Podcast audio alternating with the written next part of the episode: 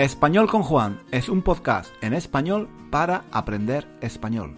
Si tienes un nivel intermedio o intermedio alto de español, nuestro podcast te puede ayudar a mejorar tu nivel de comprensión y a aprender gramática y vocabulario en contexto, de una forma natural, escuchando los comentarios y las divertidas historias de Juan. Puedes leer la transcripción de cada episodio en nuestra página web, 1001 Reasons to Learn Spanish.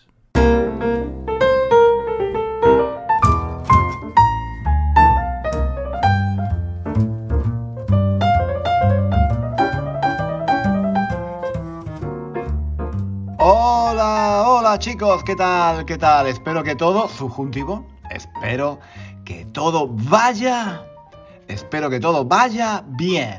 Hoy, mm, hoy voy a ir al grano, hoy no, hoy no me voy a enrollar. Siempre, siempre, siempre me enrollo, pierdo el hilo de lo que estoy diciendo y al final eh, bueno, al, final acabó haciendo episodios muy largos, demasiado largos. La gente, la gente se aburre, la gente se duerme.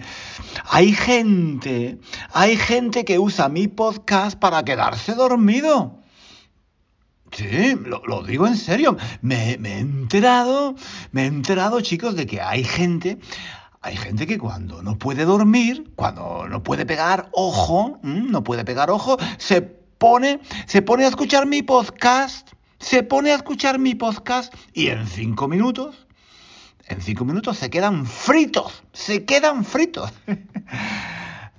Yo, en fin, em, me alegro por ellos, pero mm, la verdad, para mí, eh, mm, como, como profesor, y como podcast, podcastero, mm, podcastero, Esta, esta es una palabra que mm, me acabo de inventar, ¿eh? No, no la aprendáis, ¿vale? Eh, los, españoles somos así. Los españoles somos así. Nos inventamos las palabras, si es necesario. Eh, pero, mm, pero esta palabra, mm, podcastero, debería existir, ¿no?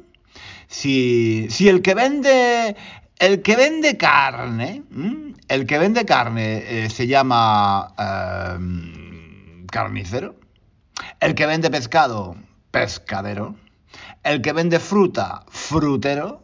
El que vende churros, churrero.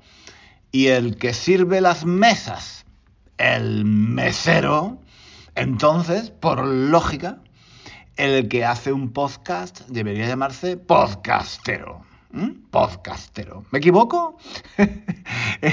¿Estoy diciendo una tontería? Eh, pero bueno, bueno, bueno.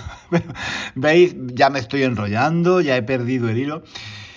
Eh, si yo hoy... Yo, no quería hablar de eso. Yo hoy no quería hablar de la etimología de la palabra podcastero, que, como ya os digo, eh, no tiene. No, tiene. No, tiene etimología ni, ni nada, porque es una palabra que me acabo de inventar yo mismo. A ver, ¿qué, etimología va a tener? Pues ninguna, eso está claro, en fin. ¿Por dónde iba? ¿Qué, estaba diciendo? Ah, sí, sí, sí, Que, he estado escribiendo una historia nueva. He estado escribiendo una nueva historia, otra, otra historia más para el curso, eh, para el curso Repaso 4, uno, uno, de los cursos incluidos en Repaso Total. Em, eh, ya, sabéis que a mí me gusta mucho enseñar con historias, ¿no? que a, mí me parece a mí me parece que las que las historias son geniales para, para aprender en contexto y bla bla bla bla bla bla bla ahora ahora no voy a repetir otra vez lo que ya he dicho muchas veces. No no lo voy a hacer no lo voy a hacer no voy a repetir otra vez que en mi modesta opinión uno de los mejores métodos para aprender español es leer y escuchar historias. Em, no lo voy a hacer, no lo voy a hacer, no lo voy a hacer porque siempre me acusan de repetir demasiado las cosas, de que, de que digo las mismas cosas una y otra vez, una y otra vez. Mm, no, no lo, no lo, voy a hacer. No quiero que la gente, no quiero que la gente, subjuntivo, subjuntivo, no quiero que la gente se aburra conmigo. No quiero que la gente, subjuntivo, no quiero que la gente se quede, se quede dormida escuchando mi podcast. Me parece una humillación. Me parece una humillación que la gente, subjuntivo, que la gente se quede dormida escuchando mi podcast. Eh, en fin, eh, ¿por, dónde iba? ¿Por dónde iba? ¿Qué, estaba diciendo? Ah, sí, sí, sí, sí, sí. Que acabo de escribir una historia para aprender español en contexto, una historia que eh, para el curso repaso 4. Y escribiendo la historia me he enterado, me he enterado de que, mm, me he enterado de que eh, en Cuba a los coches antiguos de los años 50 que hay por las calles se les llama almendrones. Almendrones. Es una, es una, historia interesante, algo, algo curioso que yo, que yo no sabía hasta que, escribiendo esta historia para el curso, pues eh, me puse a hacer un poco de, investigación. Eh... Ya, estoy, ya estoy escuchando a algunos diciendo investigación, investigación. ¿Haces investigación para escribir esas historias absurdas y ridículas que escribes? Pues sí, chicos, chicos, sí, sí, sí, sí. Yo siempre, siempre hago un poquito de investigación porque em, no, quiero, no, no quiero decir una tontería. No quiero decir una tontería, no quiero que nadie, subjuntivo, no quiero que nadie Mm, venga y me diga, oye tío, pero mm, ¿qué estás diciendo? Eso no es verdad, deberías informarte mejor. Mm. Eso, eso sería una humillación, chicos. Eso sería una humillación para un profesor tan serio y tan profesional como yo, ¿no? ¿No creéis? Por eso, por eso si, si en una historia hablo eh, de la moneda de... Em, Argentina, pues yo primero investigo y me informo de cuál es la moneda de Argentina. ¿Mm? Para, para no decir una chorrada. ¿eh? Y si hablo, si hablo de cuál es el río que pasa por Toledo, de cómo se llama el presidente de Bolivia, del vino de Mendoza, del desierto de sal en Bolivia o de la fachada de la Universidad de Salamanca, pues igual, igual, primero primero me informo para, mm, para no decir una chorrada, ¿no? Faltaría más, faltaría más. Y, además es que em, así, así me entero de un montón de cosas. Eh, em, la verdad es que escribiendo esos, em, estos artículos y preparando el podcast, pues mm, os, digo la verdad, aprendo un, aprendo un montón, aprendo un montón. Hay un, hay un montón de cosas que yo no sabía cuando empecé a escribir historias y a hacer este podcast que poco a poco he ido, he ido aprendiendo. Sobre todo cosas curiosas de, la historia, em, la cultura y la sociedad de América Latina, de, Hispanoamérica. No sé, por, ejemplo, la historia de Mafalda, la niña argentina que dibujaba Quino los orígenes de Cantinflas, el, gran actor cómico mexicano, cómo se hace, cómo se hace el pisco, ¿eh? cómo se hace el pisco, la bebida típica de Perú, por qué en Canarias se llaman guaguas a los autobuses, ¿eh? cómo ir al Machu Picchu, dónde nació el mojito, en fin, tantas, tantas y tantas cosas súper curiosas y súper interesantes. Y, pues eso, que Haciendo, haciendo un poco de investigación para esta historia de Repaso 4, me he enterado de que en Cuba, en Cuba, a los coches antiguos norteamericanos que se ven por las calles, eh, la mayoría de los años 50, se les llama almendrones. Almendrones, supongo que sabéis. Supongo que sabéis eh, de qué tipo de coches estoy hablando, ¿no? Si, pensáis en Cuba, si pensáis en Cuba, en La Habana, eh, en las calles de, La Habana, seguro, seguro que tenéis en la cabeza esa imagen, la imagen típica de esos coches antiguos, eh, Chevrolet, Buick, Dodge, mm, Plymouth, Ford, Cadillac, Mercury, Oldsmobile, Pontiac, Chrysler, Packard, Eh, perdón, perdón, perdón, perdón por mi pronunciación, pero no, no tengo ni idea. No tengo ni idea de cómo se pronuncian estas marcas de coches. Pues a estos coches antiguos, a estos coches antiguos de los años 40 o 50, mejor dicho, mejor dicho, a estos carros, a estos carros o a estos autos, porque es así como se llaman en Hispanoamérica normalmente. A estos autos o, carros antiguos, digo, eh, se les llama, se les llama popularmente almendrones. Almendrones. un almendrón es simplemente una almendra grande una almendra grande. Una, una almendra, sabéis lo que es, ¿no? Una, almendra es la fruta, la fruta del almendro. La fruta del almendro. Em, se, puede, se, puede, se puede comer, se puede comer em, cruda, mm, tostada, mm, frita. Eh, se, usa, se usa mucho para hacer eh, dulces, como por, ejemplo el turrón, el turrón de almendras, tan rico, em, tan bueno. Mm, sabéis lo que es el turrón, ¿no? Eh, bueno, si, si, no lo sabéis, si no lo sabéis, lo buscáis en Google, ¿vale? Lo buscáis en Google porque, joyo, ¿no? Si, me pongo a explicarlo todo, entonces no termino nunca. Entonces, em, ¿qué estaba diciendo? ¿Por dónde iba? Ah, sí, sí, sí, sí. Que en Cuba, en Cuba, a estos, em, a estos autos, a estos carros antiguos norteamericanos que se ven tanto por, las calles, se les llaman almendrones porque mm, dicen, mm, parecen almendras muy grandes, tienen, tienen esas formas redondeadas, ¿no? los coches de, aquella época, de los años 40 y 50, em, e, e, eran así, ¿no? Tenían esas formas redondeadas como, eh, como Marilyn Monroe, ¿no? Como Marilyn Monroe. Eh, eh, en, aquella época em, se llevaban las mujeres así.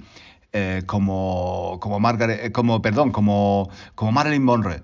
Em, eh, más llenitas, em, con curvas, mm, ¿no?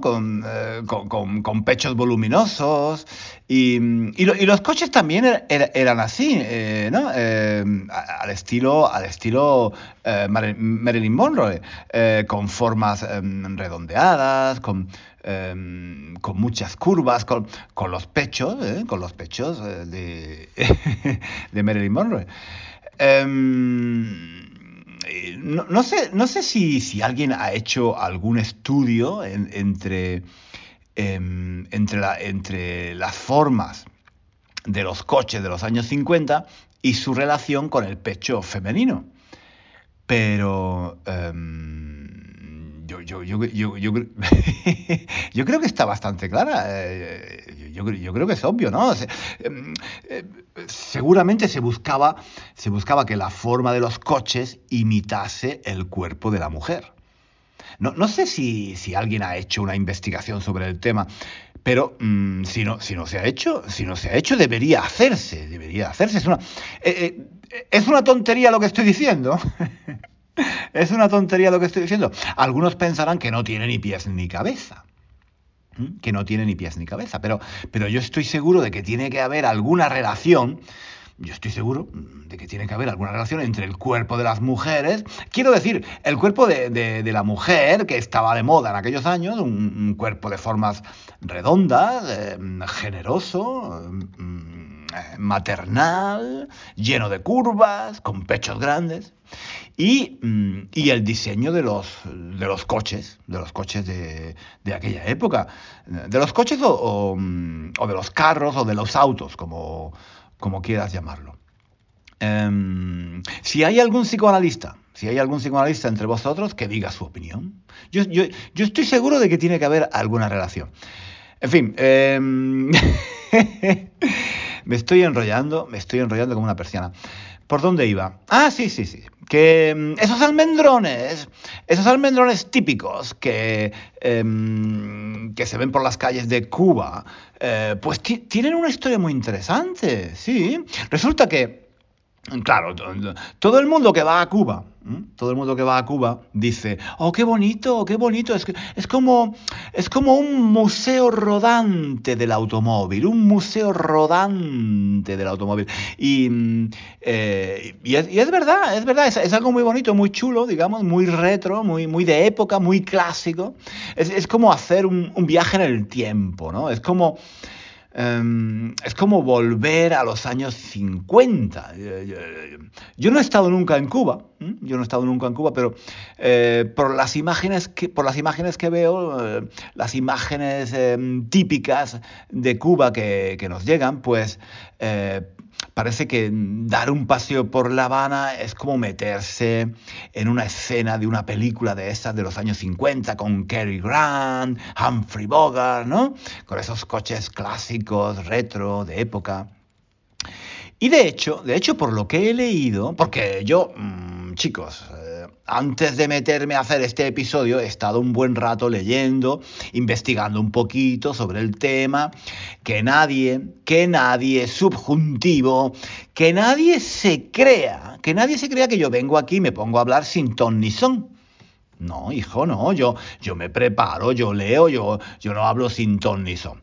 Bueno, a veces sí, a veces hablo un poco sin ton ni son, como, como todo el mundo. Pero bueno, ya estoy divagando, ya estoy divagando otra vez.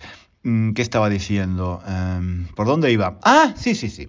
Que, que bueno, que de hecho eh, los turistas que van a Cuba, una de las cosas que más buscan es ver ese tipo de coches antiguos, retro, de época, de los años 50, ese, ese, paisaje, ese paisaje de las calles de La Habana, La Habana Vieja, por ejemplo, que me imagino es, el barrio más antiguo de la ciudad, o el Malecón, el Malecón, que es, un, es una calle muy famosa en, La Habana.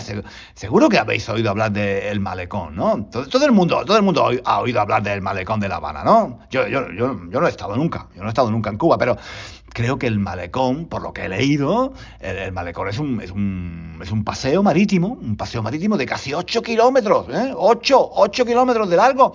Y, es, una, es una de las avenidas más auténticas, más auténticas y más famosas de Cuba. Por lo que he visto, parece que el malecón de La Habana es un punto de encuentro para amantes. Para amantes, para poetas, cantantes, filósofos, especialmente especialmente al atardecer, al atardecer, ya que ah, allí es el lugar ideal para ver la puesta de sol. Al parecer, por lo que he leído, por lo que he leído, la puesta del sol desde el malecón es una, es una de esas mil y una razones para aprender español. ¿eh? Una de esas mil y una razones para aprender español. Entonces, por lo que parece, por lo que parece, lo típico, lo que no puede faltar en una visita a La Habana es darse un paseo por el malecón. Especialmente al atardecer. Para, ver desde, desde, allí la puesta de sol. Y me, me, imagino, lo típico también es ver, ver el malecón lleno de coches de época, ¿no? De esas, de esas antiguallas sobre ruedas de esos eh, coches antiguos, de esos Chevrolet, Dodge, Ford, Cadillac, Mercury, Oldsmobile, Pontiac, Chrysler, Packard. Y claro, lo, que, no puede faltar en Cuba es mm, subirse, subirse en uno de esos coches, en uno de esos carros, autos o autos, como, como los llaman allí. Por lo que he leído, por lo que he leído, parece que la mayoría, la mayoría de esos coches antiguos se usan ahora como taxis, ¿no? Y, eso eh, me imagino que es lo que hay que hacer en una visita a La Habana, coger uno de esos taxis típicos y dar un paseo por las calles de La Habana Vieja y por el malecón en uno de esos autos de época. Em, creo que también se pueden hacer visitas guiadas a la ciudad y excursiones en uno de esos coches de época. Eh, los últimos años, los últimos años parece que, que el gobierno de Cuba está apostando, está apostando fuerte, está apostando fuerte por atraer turistas a la isla. Mm, y no, es, no es de extrañar, no es de extrañar. Cuba tiene, Cuba tiene un, gran, un gran problema con el bloqueo al que está sometida por eh, parte de Estados Unidos y me imagino que el turismo debe de ser fundamental para el desarrollo económico del país. De hecho, de hecho, he leído que con el COVID y ahora, y ahora con la guerra en Ucrania, eh, la industria del turismo en Cuba se, se, ha visto muy afectada. Y, en fin, bueno, ahora no, no, quiero entrar a analizar todos esos problemas. Al fin y al cabo, yo no soy, yo no soy un entendido en el tema. Pero lo que sí, lo que sí está claro es que el gobierno de Cuba usa esas imágenes de los coches de época que circulan por las calles de La Habana Vieja para atraer, para atraer turistas a la, a la isla. Me parece, me parece normal. Cada, cada país, cada país vende una imagen determinada para atraer a los turistas, ¿no? Sin, ir más lejos, sin ir más lejos, Inglaterra, Inglaterra donde yo vivo, ¿qué vende? Vende la imagen de la reina y de los príncipes, ¿no? La imagen de la familia real. De hecho, mm, mucha gente piensa que una de las razones, una de las razones por las que por las que se mantiene la monarquía en Inglaterra es el turismo. Cuando los turistas van a Inglaterra, por ejemplo, quieren ver el palacio de Buckingham, el cambio de la guardia y todo eso. Y el gobierno inglés mm, da a los turistas lo que los turistas quieren, lo que los turistas buscan. Aunque, eh, claro, la realidad... Mm, subjuntivo, aunque, aunque la realidad eh, sea, aunque la realidad sea eh, mucho, mucho, más, eh, mucho más compleja, ¿no? en fin. Eso, eso, da para otro tema, eso da para otro tema. La, imagen que dan las ciudades, los países para atraer turistas y lo que, y lo que de verdad es el país. La, imagen que se vende en el mundo de Inglaterra con su reina, las cabinas de teléfono rojas, los autobuses de dos plantas, eso es lo que, lo que el turista busca y eso es lo que el gobierno vende. Aunque la realidad, subjuntivo, aunque, aunque la realidad sea eh, diferente, más compleja. Y y eso, eso es también lo que pasa en Cuba. Eso es también lo que pasa en Cuba. La gente, los turistas, vamos buscando ese, ese paisaje de coches antiguos, de coches de época. Y eso es lo que, eso es lo que nos dan. Nos dan lo, nos dan lo que buscamos. Nos dan lo que buscamos. Lo que pasa es que detrás de cada uno de esos coches antiguos se esconde quizás algún drama algún drama. No, no todo es tan bonito como parece. No, no, no. No todo es tan bonito como parece. No todo el mundo sabe por qué en La Habana hay tantos coches norteamericanos de los años 50. Al parecer, al parecer, por lo que he leído, por lo que he leído, eh, antes de la revolución cubana de Fidel Castro, que tuvo lugar el año 1959, em, Cuba era el país de América Latina con más automóviles. ¿Sí?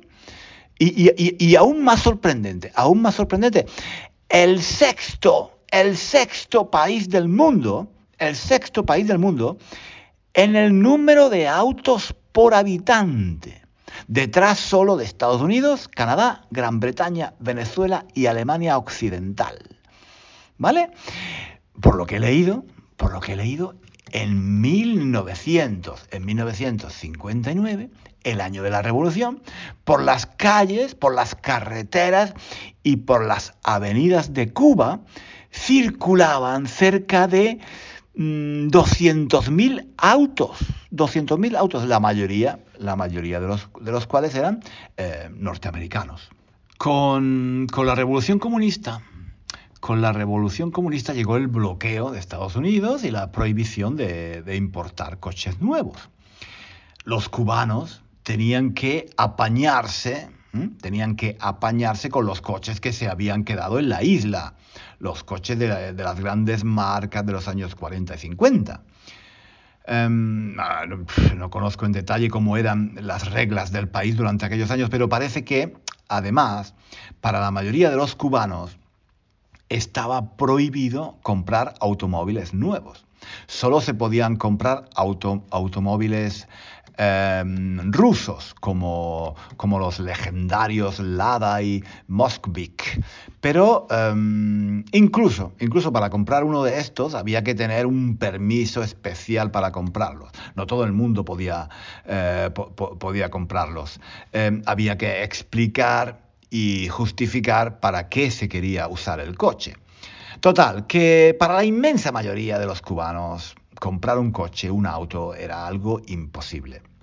La mayoría de los cubanos tenía, tenían, que, apañárselas, tenían que apañárselas con los autos norteamericanos que, que había en la isla antes de la revolución. Con el paso del tiempo, obviamente estos coches se fueron haciendo viejos, se fueron em, estropeando y como no había piezas de recambio, estaba, prohibido importar las piezas de recambio para estos coches, pues los cubanos tuvieron que ingeniárselas para encontrar alternativas.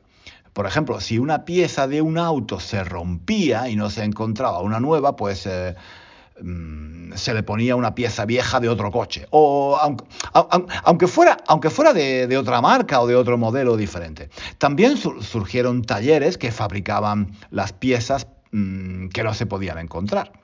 A veces, a, veces, a veces incluso se ponían piezas sacadas de un tractor, eh, de una moto vieja o, ¿por qué no? ¿Por qué no? De, de, una, de una lavadora. en fin, el, ingenio, el ingenio para, para hacer que estas antiguallas rodantes em, sigan funcionando es, algo que no falta a los cubanos. Y, ahí están, ahí están todavía rodando por las calles, las avenidas y las carreteras de Cuba. Estos coches antiguos, relucientes, dando una nota em, de color y, creando un paisaje único en, el mundo. Em, que se ha, se ha convertido en algo eh, típico y emblemático que atrae a muchos turistas a la isla.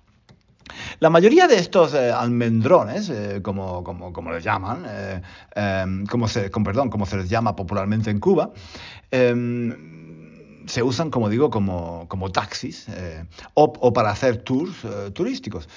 A, mí los, los, almendrones me recuerdan un poco em, a esos actores viejos que se hacen un montón de operaciones de cirugía estética eh, para intentar frenar el, envejecimiento y el paso del tiempo y al final, al final resultan irreconocibles. en los últimos años, eh, la ley ha cambiado y ya, ya, no está, ya no está prohibido comprar un coche nuevo. Sin embargo, la importación de, los automóviles está eh, controlada por el Estado y los precios son tan altos, tan exageradamente altos que en la práctica, en la práctica casi ningún cubano se puede permitir comprar un coche nuevo, ni tampoco de segunda mano. Al parecer los precios de los autos usados son también, también muy altos. Em, de hecho, en Cuba, eh, en Cuba se dice que mm, comprar un carro nuevo ha pasado de ser algo eh, prohibido a ser algo prohibitivo. Algo prohibitivo quiere decir que es muy caro, algo que es, algo que es tan caro, tan caro que uno eh, no se lo puede permitir. En fin, que mm, comprar un coche en Cuba parece que sigue siendo, sigue siendo un coche, perdón, sigue siendo un sueño, sigue siendo un sueño inalcanzable para la mayoría de los cubanos. Lo que, mm, lo que quizás tampoco sepa el turista es que eh, Cuba tiene un montón de problemas con el transporte. Es muy, es muy difícil moverse de, un lugar a otro porque hay, hay una gran escasez de autobuses o, como, como los llaman en la isla, ómnibus o guaguas. Em, debido a las sanciones económicas eh, y, el bloqueo comercial de Estados Unidos, en Cuba hay escasez de combustible y a menudo faltan piezas para reparar los ómnibus que, se estropean. Tampoco, tampoco ayudan a resolver el problema del transporte las, em, las restricciones impuestas por la crisis sanitaria del COVID y ahora, para colmo, para colmo, con, con, la guerra, con la guerra en Ucrania, tampoco llegan las piezas de repuesto que los cubanos necesitan para reparar sus autos y los ómnibus. Pues eh, la, mayoría, em, la mayoría llegan a Cuba desde Rusia. Y, como hay un embargo internacional que impide el comercio con Rusia, pues entonces no, llegan a la isla las piezas que necesitan los cubanos para, reparar sus autos, los ómnibus y, y, las guaguas. Al parecer, por lo que he leído, por lo que he leído, hay escasez hay escasez incluso de, ambulancias.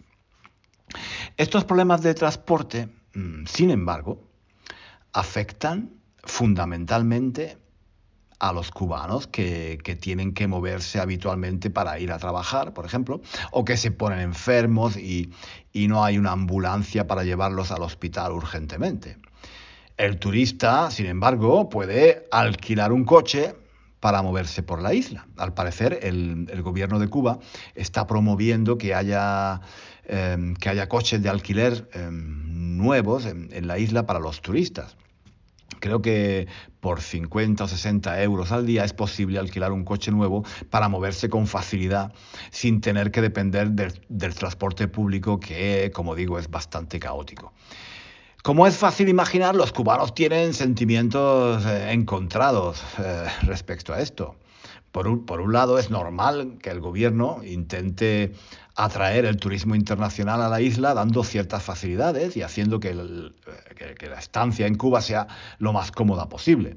Si, si viajar por la isla o moverse dentro de la capital Em, resulta incómodo y, lleva un montón de tiempo, eh, mucha gente quizás, mm, quizás desista de ir.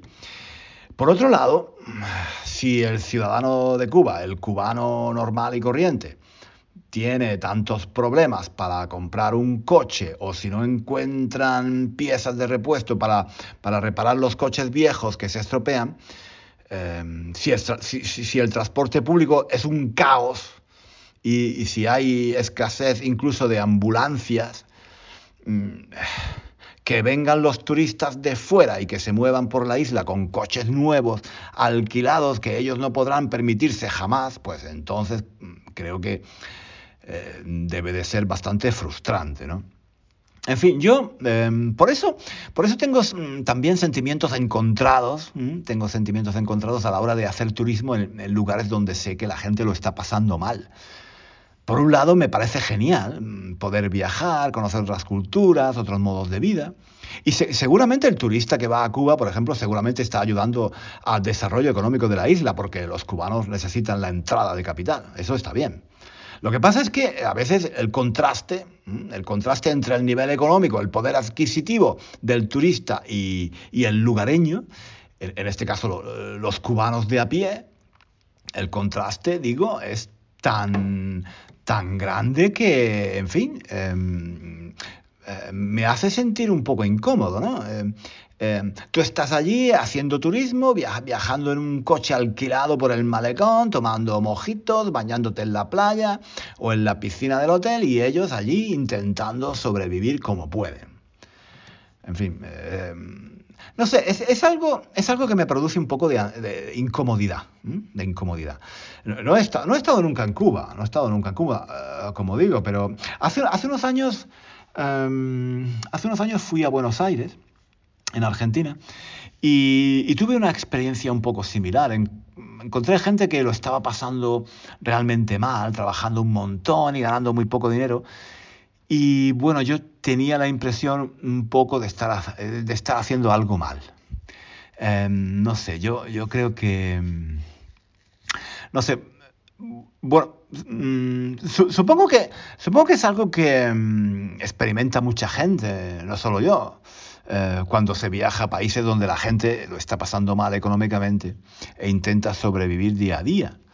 Em, es, es, una sensación desagradable, como, como mm, mm, si, estuviera comiéndome, si estuviera comiéndome algo muy sabroso, un bocadillo de jamón serrano, una paella o una tortilla de patatas, delante de alguien con, mucha hambre, alguien que no se lo puede permitir y que está allí mirándome, esperando que, quizás a coger lo que, lo, que a mí me lo que a mí me sobre o recoger alguna de, las alguna de las migajas que a mí se me caen de la boca.